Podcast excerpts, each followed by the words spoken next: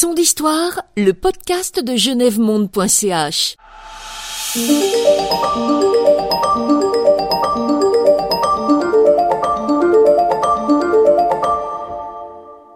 Bienvenue dans le podcast Son d'Histoire, une production de genèvemonde.ch. Je m'appelle David Glaser et je suis reporter pour Genève Monde.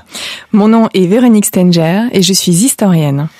Salut Véronique. Salut David. Les discours de la paix, c'est le thème de notre podcast d'aujourd'hui. Genève pour euh, tout le monde est la ville symbole de la paix, la fondation du CICR avec les conventions de Genève, l'installation de la SDN à Genève en 1920, les conférences sur le désarmement.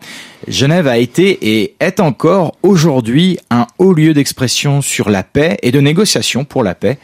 Il y a bien des manières de parler de cette histoire, euh, mais Genève Monde a fait ce pari original de saisir cette question à travers les discours prononcés dans les arènes des organisations internationales à Genève. Son d'histoire. Alors Véronique, peux-tu nous en dire plus sur l'approche adoptée par Genève Monde? Oui, David. En effet, comme tu l'as dit, il y a bien des manières d'appréhender l'histoire des liens entre Genève et la paix.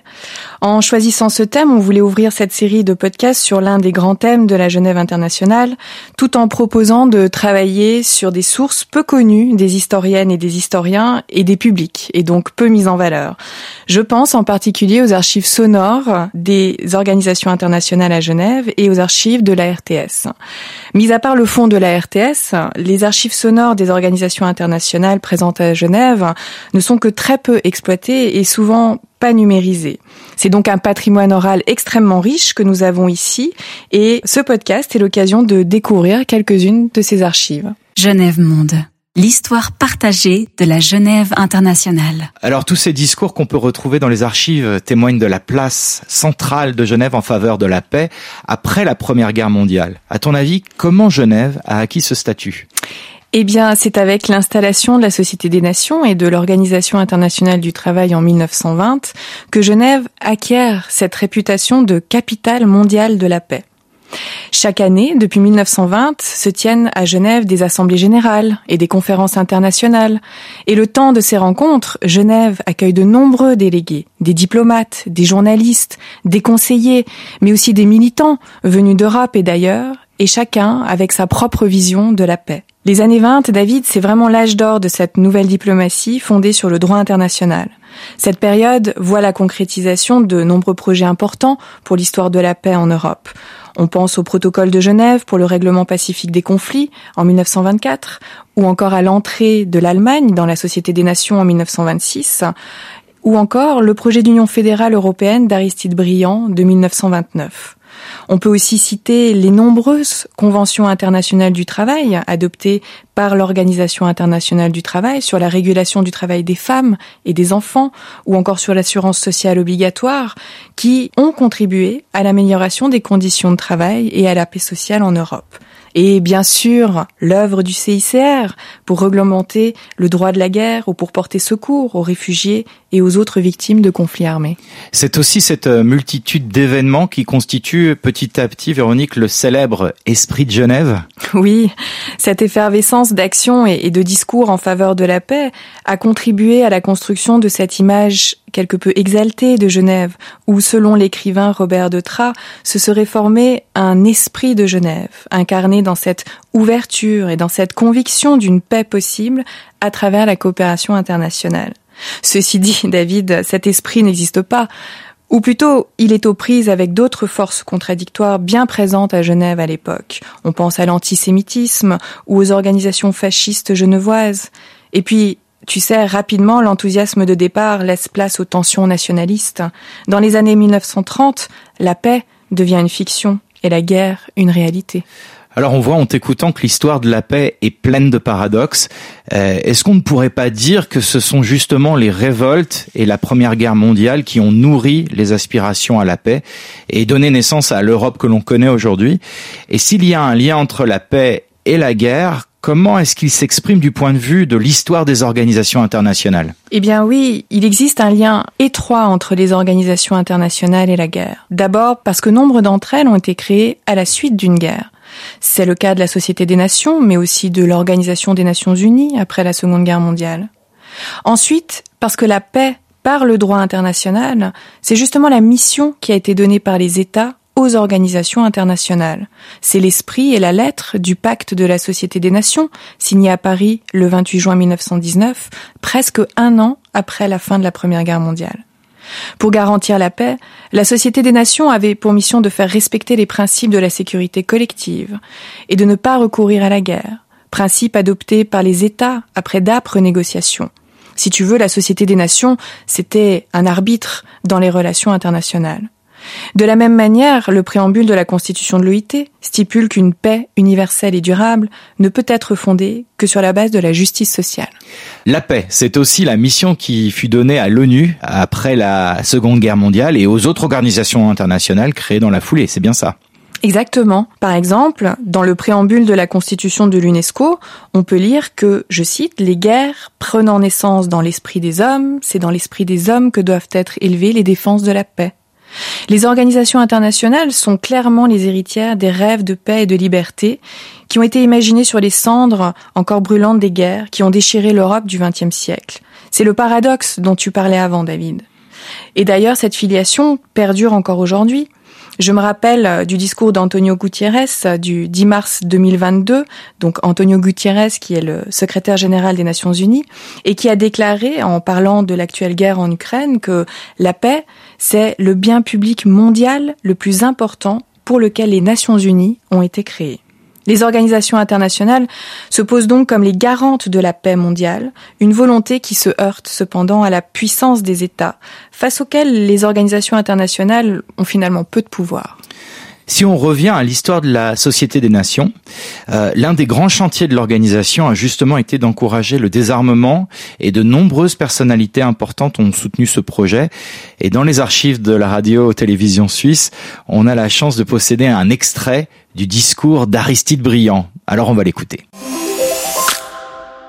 La Société des Nations, dès ses premiers pas, dans une atmosphère de doute et de ridicule et s'est constituée. Elle a marché, elle a travaillé, elle a rendu des services, elle a donné confiance. Alors Véronique, on vient d'entendre Aristide Briand. Euh, qui était Aristide Briand et quel a été son rôle dans la construction de la paix en Europe? Alors Aristide Briand, c'est une personnalité marquante dans l'histoire du rapprochement franco-allemand et de la construction de la paix en Europe. Briand, c'était un défenseur infatigable de la paix et du désarmement, et il a profité à de nombreuses reprises de la tribune de l'Assemblée de la Société des Nations pour défendre ses idées. Après la Première Guerre mondiale, Briand est nommé plusieurs fois ministre des Affaires étrangères et chef du gouvernement français. Et première pierre de son ambition de paix pour l'Europe, Briand signe en 1925 les accords de Locarno, par lesquels l'Allemagne reconnaît ses frontières occidentales avec la garantie de la Grande-Bretagne et de l'Italie. Cette action vaut à Briand le prix Nobel de la paix, qui lui est attribué en 1926, ainsi qu'à son homologue allemand Gustav Stresemann. Malgré la fragilité de ces accords, Briand espérait que l'esprit de Locarno contribuerait à normaliser les relations avec l'Allemagne. Et il salue d'ailleurs l'entrée de ce pays à la Société des Nations en 1926, dans lequel il voit un pas supplémentaire vers la paix. Il parvient aussi à faire adopter le pacte Briand-Kellogg, conclu le 27 août 1928 par lequel les partis condamnent le recours à la guerre pour le règlement de leurs différends. La guerre est d'une certaine manière mise hors la loi. Mais sa nature non contraignante n'empêchera pas le Japon d'envahir la Mandchourie en 1931 ou encore l'Italie d'envahir l'Éthiopie en 1935. Le discours dont on vient d'entendre un extrait date du 7 septembre 1929. Briand cherche ici à convaincre les délégués de l'Assemblée générale de la Société des Nations d'adopter un accord international sur le désarmement. Après d'intenses débats, un accord verra le jour en 1932, mais ne sera jamais appliqué du fait du retrait de l'Allemagne nazie de la Société des Nations en 1933. Au début des années 1930, il y a énormément de tensions entre les pays européens, membres de la Société des Nations. Et d'ailleurs, certains vont se retirer de la SDN, comme le Brésil en 1926, l'Allemagne et le Japon en 1933, l'Italie en 1935. Le projet de la Société des Nations de construire la paix via un pacte, un droit international, s'effondre. Mais la paix n'était-elle pas compromise dès le départ du fait de ces tensions? La Société des Nations n'était-elle pas euh, finalement condamnée à l'échec? Je dirais que la réalité, c'est qu'il n'existe pas une seule notion de paix qui soit universellement partagée, mais bien plusieurs projets de paix qui répondent à des logiques propres et renvoient à des enjeux qu'il faut toujours contextualiser. Tu sais, les puissances victorieuses de la Première Guerre mondiale, comme la France, la Grande-Bretagne et les États-Unis, ne s'entendaient pas au départ sur la forme que devait prendre la Société des Nations. Et puis, comme je l'ai évoqué euh, tout à l'heure, l'enthousiasme de la première heure a rapidement laissé la place aux critiques et aux doutes. Il ne faut pas oublier que la paix qui se construit en 1920, c'est d'abord une paix des nations en guerre, une paix de compromis donc, qui ne satisfait pas tout le monde, en particulier l'Allemagne et l'Italie, qui, devant leur échec à renégocier la paix qui leur fut imposée à Versailles, n'hésiteront pas à préparer la guerre. D'ailleurs, si l'Allemagne entre en 1926 à la Société des Nations, c'est aussi pour tenter de faire passer ses idées révisionnistes. Si dans le traité de Versailles de 1919, l'Allemagne avait été condamnée à un désarmement presque total, il était convenu qu'une fois la paix assurée, les autres États devraient procéder à une réduction de leurs propres armements. Et quand Hitler arrive au pouvoir en 1933, il veut en finir avec la Société des Nations. Dans les archives de la RTS, on a retrouvé justement des archives sonores de la visite de Goebbels à Genève en 1936. Goebbels, à ce moment-là, est ministre de la propagande en Allemagne. Je te propose d'en écouter un extrait.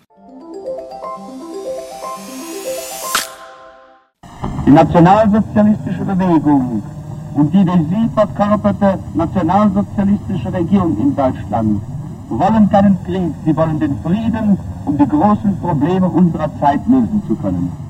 Voilà, court extrait de Goebbels qui dit lors d'un passage dans un jardin où la délégation allemande s'était réunie, Hitler, le mouvement et le gouvernement national socialiste en Allemagne veulent la paix afin de résoudre les problèmes actuels.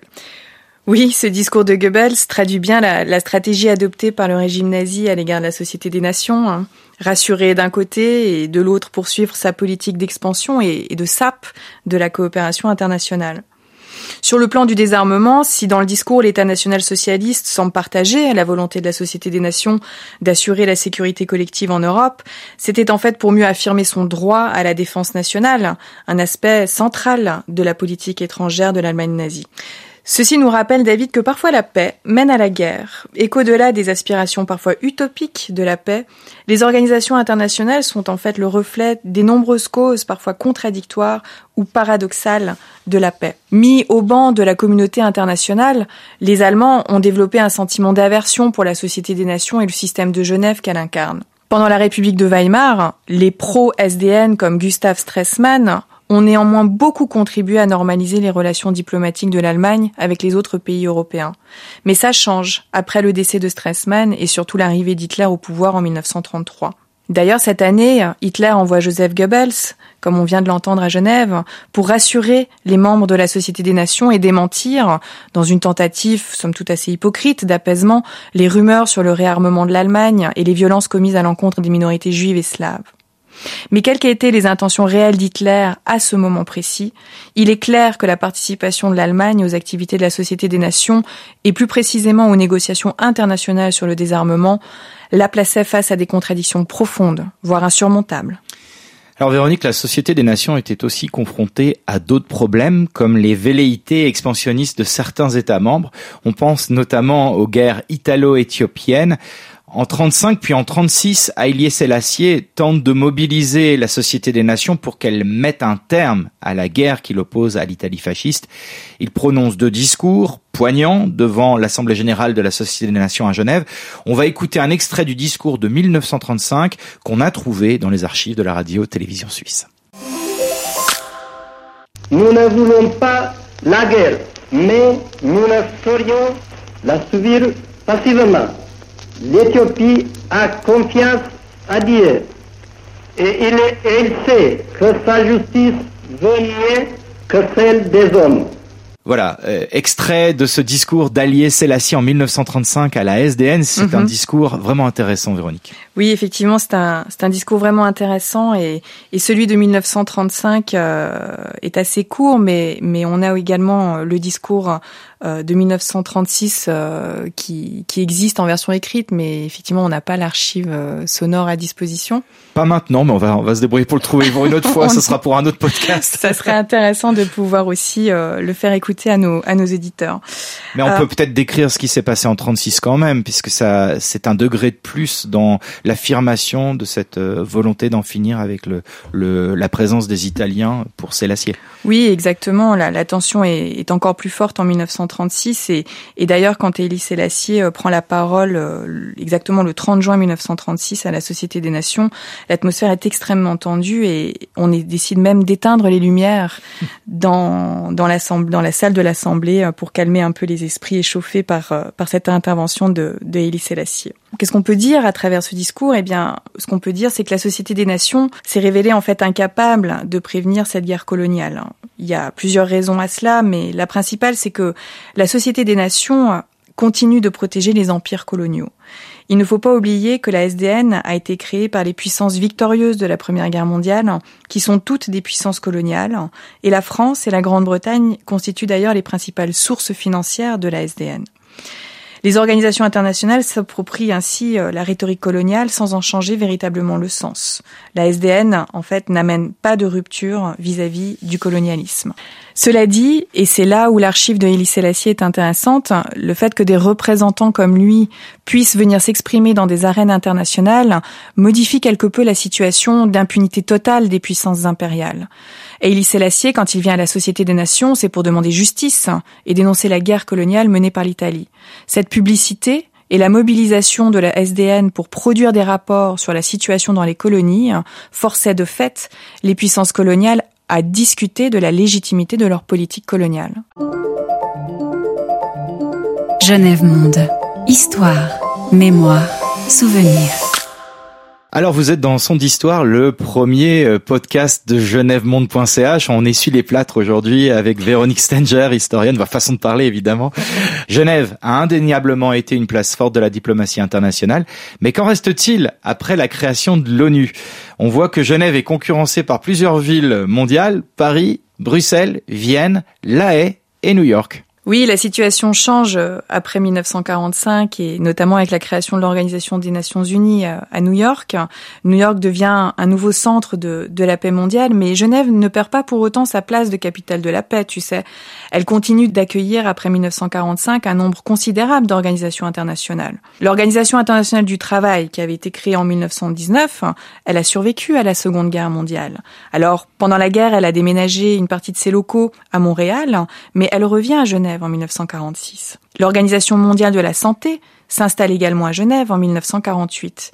L'Union internationale des télécommunications, l'Organisation météorologique mondiale sont aussi à Genève. Mais il y a bien sûr des concurrences fortes entre les capitales mondiales de la paix, mais cette histoire, David, doit encore être écrite. Alors aujourd'hui, on a surtout parlé des guerres et de la paix et du rôle qu'a joué, euh, qu'a pu jouer la SDN, mais la paix ne se résume pas à limiter la guerre. Non, bien sûr, la paix ne s'épuise pas dans la guerre. À cause des organisations internationales, Genève est aussi devenue un point de ralliement pour une multitude d'associations nationales pacifistes, d'associations de femmes, d'organisations créées pour soutenir l'œuvre de la Société des Nations ou encore de mouvements internationaux de la paix. Entre utopie et réalité, toutes ces associations ont marqué la vie genevoise et incarné les nombreuses causes de la paix. Il faudra consacrer un podcast à cette histoire, David. Oui, absolument, on le fera, promis. Alors pour terminer notre premier podcast Son d'Histoire, j'aimerais te faire écouter encore deux extraits. Le premier, c'est un extrait du discours du pape Paul VI, prononcé à l'occasion du 50e anniversaire de l'Organisation internationale du travail, et qu'on a trouvé cette fois-ci dans les archives de l'OIT. Écoutons-le. La fatale précarité des choses humaines que l'accélération de la civilisation moderne rendue plus évidente et plus dévorante n'a pas ébranlé votre institution, à l'idéal de laquelle nous voulons rendre hommage. Une paix universelle et durable fondée sur la justice sociale. Paul VI à l'OIT en 1969. Alors, Véronique, quelles étaient les relations entre l'OIT et le Vatican et pourquoi Paul VI fait-il ce discours précisément en 1969 En fait, les relations entre l'OIT et les organisations catholiques sont anciennes et elles datent de l'entre-deux-guerres, mais c'est vrai qu'il faut attendre les années 1960 pour que le Vatican décide, je dirais, de normaliser ses relations avec les organisations internationales. Tu sais, les années 1960, c'est une période de grande réforme pour le Vatican. C'est le fameux Conseil écuménique Vatican II. Et Paul VI incarne ce renouveau. Il donne d'ailleurs une place centrale aux questions de la paix, de la vie internationale et de la justice sociale internationale. Il réalise de nombreux voyages, dont un qui l'amène à Genève en 1969. Avec ces voyages, Paul VI souhaitait rapprocher l'Église du monde extérieur et des organisations internationales, et surtout inscrire l'Église catholique dans la modernité. Son discours prononcé à Genève en 1969 sert en quelque sorte de publicité pour affirmer le rôle de l'Église dans la construction mondiale de la paix.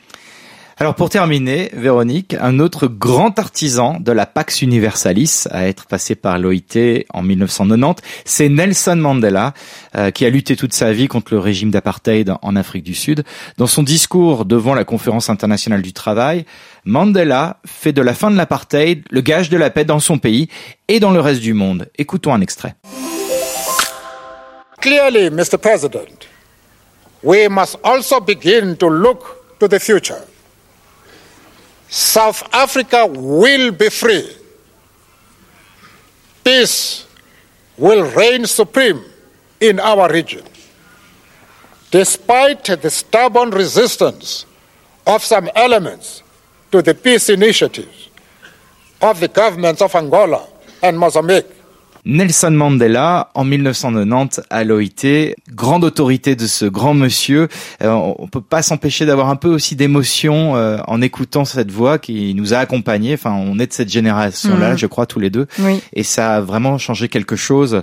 Euh, D'ailleurs, l'Afrique du Sud, euh, est- historiquement, euh, a cette dimension internationale. Oui, l'Afrique du Sud, c'est c'est vraiment un pays extrêmement intéressant.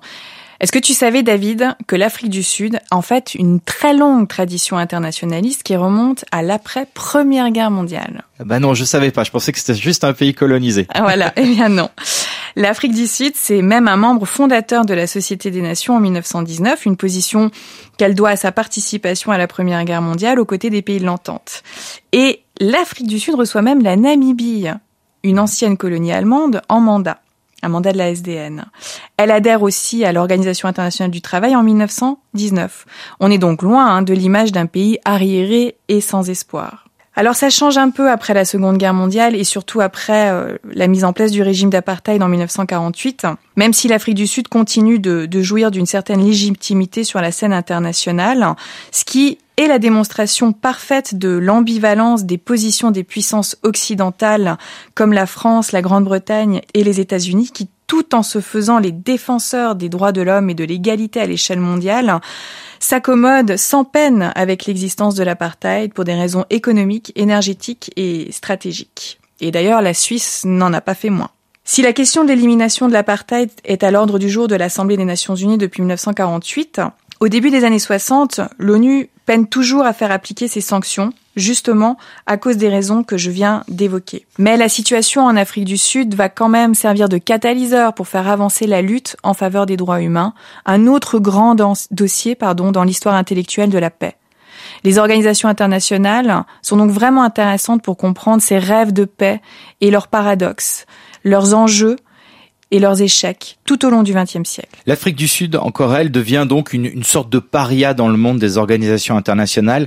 La condamnation internationale du racisme ouvre une ère de contestation forte du régime d'apartheid et force l'Afrique du Sud à quitter la plupart des organisations internationales dans les années 60. Oui, exactement. L'Afrique du Sud euh, est amenée à, quitter euh, la grande majorité des organisations internationales dans les années 60. Et si ma mémoire est bonne, c'est en 1962 que l'OIT adopte une résolution exigeant le retrait de l'Afrique du Sud de l'organisation, sous la pression d'ailleurs des organisations syndicales. Et pendant 25 ans, l'OIT a été un espace vraiment important de dénonciation de ce régime, mais aussi d'expression d'une solidarité entre les organisations syndicales luttant contre l'apartheid. Et le discours de Mandela qu'on vient d'entendre est à la fois un témoignage de cette solidarité et un appel à faire plus pour la lutte en faveur des droits humains. Oui, exactement, David. Aujourd'hui, si l'apartheid a été aboli en Afrique du Sud, il existe toujours des crimes d'apartheid commis ailleurs dans le monde. En 2017, Amnesty International a d'ailleurs publié un rapport dans lequel elle dénonce le système institutionnalisé de ségrégation et de discrimination à l'encontre des Rohingyas dans l'état d'Arakan au Myanmar. Tu vois, David, la lutte contre les atteintes aux droits humains continue et les organisations internationales, mais aussi les organisations non gouvernementales, jouent un rôle important, ne serait-ce qu'en donnant une visibilité à ces crimes et à ces menaces qui pèsent sur la paix à l'échelle mondiale. D'où l'importance de poursuivre dans la découverte de leur histoire. Son d'histoire, le podcast de genèvemonde.ch.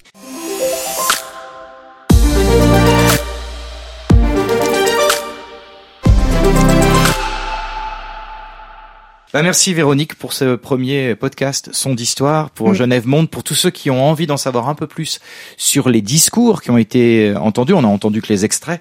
Il existe un, un dossier euh, avec non seulement les discours de toutes les personnalités qui sont citées euh, aujourd'hui, mais aussi des notices explicatives, contextualisantes sur euh, ben, l'histoire et aussi le, comment était Genève à cette époque euh, en matière de diplomatie. Exactement. Merci beaucoup Véronique. On se retrouve pour le deuxième numéro. Sachez que vous pouvez nous écrire. On va euh, inviter nos auditeurs à nous écrire pour éventuellement des propositions, des idées qu'on pourrait être amené à traiter. L'adresse c'est Genève Monde sans accent at gmail.com. Je répète Genève Monde sans accent évidemment at gmail.com. Et puis un grand merci à Cyril Delemer qui s'est occupé de la prise de son de la technique aujourd'hui. Merci Cyril. Merci David, à bientôt. Merci Véronique. À bientôt. Genève Monde, au carrefour de l'histoire.